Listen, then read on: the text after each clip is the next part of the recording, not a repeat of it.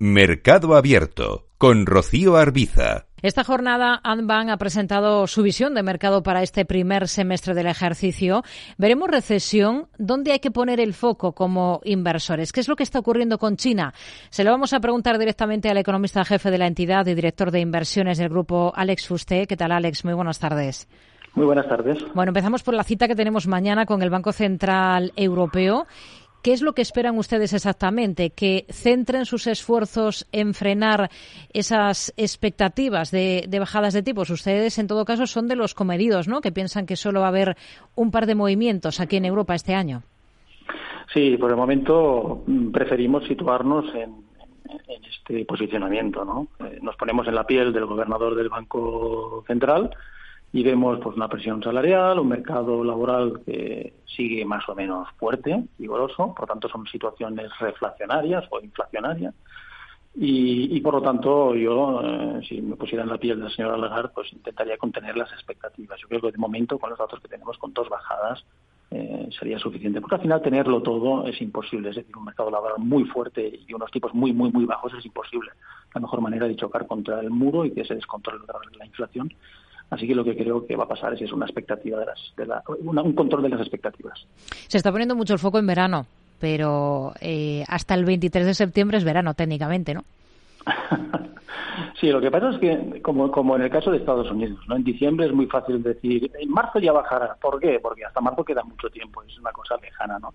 Pero ahora que estamos ya prácticamente en febrero, la gente empieza a ver que, que marzo está muy cerca, ¿no? Y empiezan a recalibrar, ¿vale? Y en Estados Unidos es el el paradigma y el ejemplo más claro. ¿no? Yo creo que va a haber una recalibración eh, por parte de las expectativas de los inversores, de los agentes de mercado, de los gestores de fondo. Y lo mismo en Estados Unidos, en donde en diciembre esperaban seis, siete bajadas y la Fed venía pues, pues, anunciando, sugiriendo, apuntando que oye que solo serían tres, máximo cuatro. ¿no? Yo creo que irá más por el lado de la Fed. ¿eh? que por el lado de lo que pensaba el mercado. Y ese recalibramiento de, de, las expectativas por parte del mercado es lo que motivó o provocó pues el nerviosismo en las bolsas de la primera semana de enero y las subidas de las tires. Fíjate cómo el TIR al 10 años, el 10 años norteamericano pasó del 3,78 al 4,2 prácticamente. Eh, puede haber un cierto recorrido adicional de eso. Hmm. Bueno, parece que en efecto se empieza a alejar esa euforia ¿no? de tantas bajadas, se está bajando ese sufre. Eh, eh, en Estados Unidos, allí la FED tiene que combinar bien la reducción de su balance, la retirada de liquidez del sistema, con esas bajadas de tipos. ¿no? Eh, ¿Es ahí donde va a estar una de las grandes claves este año en la operativa de la Reserva Federal? Sin duda, sin duda, la Fed también hay una, cierta complacencia por parte de los inversores, de que incluso piensan que el ritmo de reducción se rebajará. Aquí hacemos el mismo ejercicio, nos ponemos en la piel del señor Powell y nos preguntamos qué haríamos nosotros con un balance que hoy está cerca de 7,7 trillón de dólares, ¿no? Oye, pues lo que haríamos es bajarlo a algo como un nivel prepandémico, ¿no? De 3 trillones, ¿no? Pero significa que me quedan 4 o 5 trillones de venta de bonos. ¿Y por qué lo haríamos? Hombre, pues porque necesito tener pólvora y capacidad de fuego para, para ayudar a la economía cuando venga la próxima recesión. Por lo tanto, va a ser un, esa venta de, de, papel de bonos por parte del Banco Central eh, de Estados Unidos y también del Banco Central de Europa, combinado con una presión vendedora del Tesoro norteamericano, porque hay elecciones y hay que financiar un déficit, porque es lo que toca y es lo que suele ocurrir en un año electoral, pues esa presión vendedora pues también a, mí me inclina a pensar que quizás eh, es momento para ser paciente con los, la deuda de vencimientos largos y explotar los tramos cortos en espera de, recoger los tramos largos en, tires más altas. Hmm. ¿Hasta qué punto les desasosiegan, por cierto, esas elecciones estadounidenses este año? Mm, a ver, eh, difícil decirlo, ¿no? Eh, sin meternos en política, todos sabemos pues, eh, la, tendencia fiscal del candidato republicano eh, lo que tiene unas consecuencias de largo plazo pues pues que son negativas pues porque porque suponen un deterioro de, las cuentas fiscales y una mayor dificultad pues, para, para financiar una calidad crediticia nacional peor, ¿vale? Pero a corto plazo, sin duda alguna, esa opción republicana pues supondría un impulso para los activos de riesgo especialmente. Entonces hay que gestionar eh, eso sabiendo, sabiendo estas cosas. Hmm.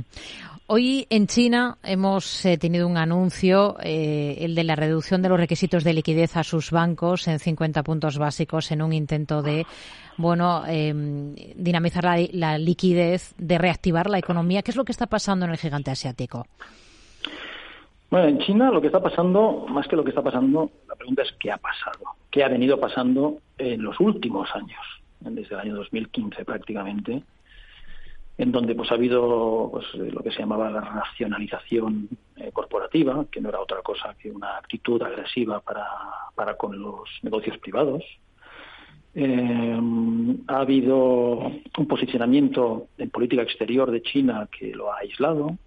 Entonces todo esto ha generado un miedo, una incertidumbre, capital extranjero y doméstico que eh, han salido, han salido. Eh, entonces, si uno se fija en el ratio del MSCI China en relación a la MSCI mundial, en los diez últimos años resulta que China te ha dado una fracción de lo que ha dado la bolsa mundial y una fracción incluso menor de lo que ha dado la bolsa americana. Y las razones son fundamentales y tienen que ver con lo que acabo de decir, ¿no? El, stance, la actitud del gobierno para con las, eh, actividades privadas y el stance geopolítico y la política exterior, ¿no? De aproximación hacia Rusia, la beligerancia con Taiwán, pues todo esto no gusta.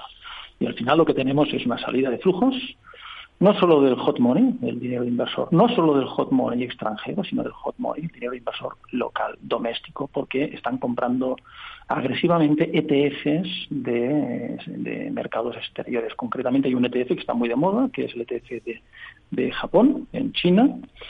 Eh, y tanto es así que en los primeros minutos de las jornadas sube un 10% eh, y el, instrumento sube eh, pues hasta cotizar un 9% de prima con respecto al subyacente que hay dentro. Entonces, eh, hay algo, hay algo ahí detrás que está provocando todo esto y tiene que ver pues con, esta política de Pekín eh, que he mencionado antes. Mientras esto no cambie, esto seguirá. Y lo que está haciendo ahora con este anuncio de recortar las tasas de reservas requeridas bancarias, pues son los famosos estímulos monetarios que ha tardado tantos y tantos meses en, en anunciar. Al final no ha tenido más remedio que hacerlo porque era incapaz de frenar la sangría.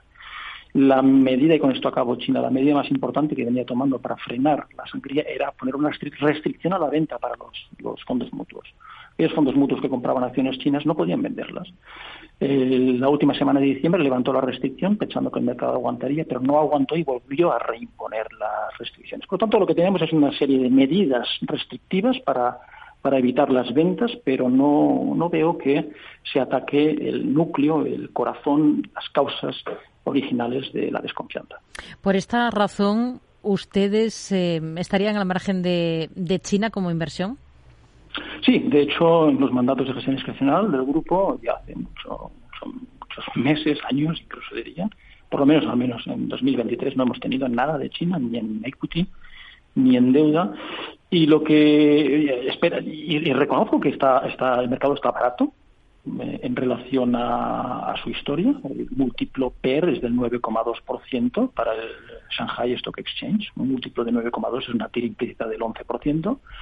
Una TIR del, del, mercado de equity del 11% es muy alta en comparación con el activo libre de riesgo que me paga un dos y pico, por tanto tengo una prima de 8%, que es superior al promedio histórico, concretamente un 100% más. El promedio histórico de la prima de riesgo es 4,8. Si me paga un 8,4, eh, no puedo decir otra cosa que está barato. Pero esto es un análisis de comparar la China de hoy con la China del 2005. Y el problema es que la China de hoy no es la China del 2005. Estamos eh, a principios del ejercicio en enero y tenemos eh, niveles de máximos, eh, hablando de bolsa, eh, a los índices estadounidenses, a Japón, antes lo citaba, donde el BOC, por cierto, sigue con esos tipos negativos. ¿Dónde hay que centrarse en renta variable este año, en esta primera parte del ejercicio? Bueno, pues hay que centrarse en aquellos países que muestran unas primas de riesgo superiores a los promedios históricos, y ahí tenemos Europa con una prima de riesgo de 5,4% sobre el activo libre de riesgo. No está nada mal, el promedio histórico es 5%, por tanto estoy por encima. Me gusta España también. España tiene un PER de 9,8, perdona, de, 10 eh, puntos. Eh, el PER, eh, una, una TIR implícita, por lo tanto, del 9,9%. y comparado con el bono del país, pues la TIR del IBEX me está ofreciendo eh, una prima de 6,65%, que es muy por encima del promedio de 5,7%. Me gusta también. Me gusta eh, Japón, pero básicamente porque a pesar también de que la prima de riesgo está ajustada a la historia, hay una reforma muy importante en, en, Japón que se llama TSE, del, del Tokyo Stock Exchange, que lo que hace es intentar solucionar el problema que tienen las eh, corporaciones japonesas, que no sé si lo sabe la gente, pero el 47% de las empresas japonesas cotiza por debajo del valor en libros. 47%, cuando en Europa es el 18% y en Estados Unidos es el 5%. El regulador lo que ha dicho es vamos a poner solución a este problema de valoración, de capitalización tan baja por debajo del price to book value y le está obligando a las 1.700 empresas del, TSE, del índice, a hacer dos cosas. Uno, a, eh, obliga a que expliquen a los inversores cuáles son las razones, los motivos por los que la cotización, la capitalización es tan baja, las razones que tienen que ver con las eh, estructuras de capital muy, complejas, con eh, participaciones cruzadas, con escasa o nula recompra de acciones. Entonces, tienen que identificar las razones y lo segundo que tienen que hacer es que expliquen qué van a hacer. Por lo tanto, lo que preveo es eh, que esta reforma que se llama optimización del capital y del precio para el accionista, el nombre lo dice todo, es una reforma que va a favor del accionista.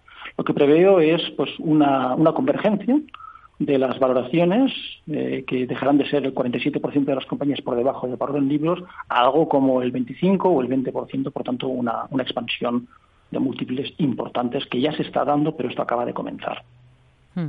Hemos hablado de bolsa, en la parte de renta fija, bueno, una pincelada nos ha atisbado, ¿no? La clave este año va a estar atinar con, en atinar con la duración. Sí, yo soy consciente de que hay un apetito por la deuda. Eh, quizás sea fruto de que hemos estado demasiados años con tires bajas y la gente tiene miedo de que, de que pues, eventualmente volvamos a ese escenario de tires bajas, ¿no? Entonces, oye, pues dejar pasar este tren, esta oportunidad cuando las tires pues están en Europa, pues dos y medio, tres, tres y medio según el emisor, y en Estados Unidos, pues para 10 años encima del 4%, oye, pues no vamos a dejar pasar este tren y entramos. Pero yo creo, yo creo que teniendo en cuenta todos los fundamentos, que el mercado laboral está muy fuerte, que la FED va a bajar menos, que hay tensiones en el Mar Rojo que están provocando que se estén configurando o acumulando presiones inflacionistas, al menos en el precio final de los productos.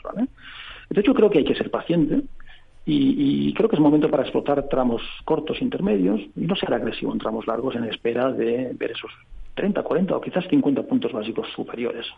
El bono 10 años norteamericano eh, se ha movido en el último año en un máximo de 5% y un mínimo del 3,78%. Yo creo que ambos niveles son exagerados, no volveremos a ver ni el 5 ni el 3,78%, pero sí nos vamos a mover en un rango, ¿vale? Entonces, si estamos cerca del 4, es momento de esperar y mejor comprar en el 4,5%.